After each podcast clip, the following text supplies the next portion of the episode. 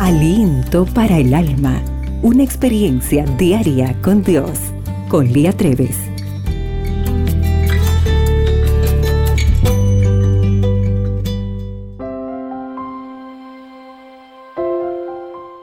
Hola querida amiga. ¿Sabes? Concuerdo completamente con la experiencia de Carmela que nos cuenta. Me gusta leer la historia de Ana, pues ella pidió un hijo para dedicarlo al Señor, no para ser feliz. En su oración dijo, Jehová de los ejércitos, si te dignares mirar a la aflicción de tu sierva y te acordares de mí, si no que dieras a tu sierva un hijo varón, yo lo dedicaré a Jehová todos los días de su vida. Esto está en 1 de Samuel 1:11. El Señor me ha bendecido con dos hijos, Josué de ocho años y Caleb de tres. Por amor a ellos no desempeño mi labor docente, porque soy consciente de que durante los primeros años de vida debo trabajar por ellos, sembrando el amor de Dios en sus corazones. Quiero que ellos entiendan que Dios nos creó con el propósito de amarlo y servirlo.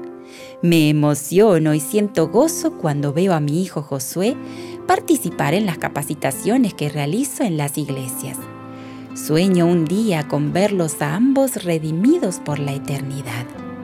Elena de White en su libro Conducción del Niño dice que el Señor nos pedirá cuentas por los hijos que nos dio.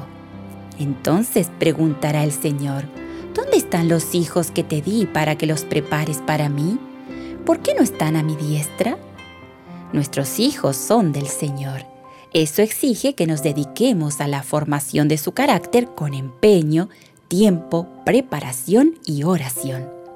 Dios nos los ha confiado a fin de que los eduquemos para el cielo. Nuestra labor de madre es maravillosa.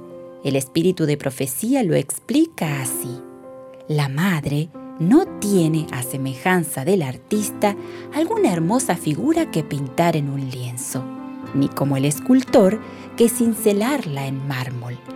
Tampoco tiene como el escritor algún pensamiento noble que expresar en poderosas palabras, ni que manifestar, como el músico, algún hermoso sentimiento en melodías. Su tarea es desarrollar con la ayuda de Dios la imagen divina en un alma humana. Te invito para que este día, al igual que Ana, hagamos un pacto con el Señor de dedicar más tiempo a preparar a nuestros hijos para Él.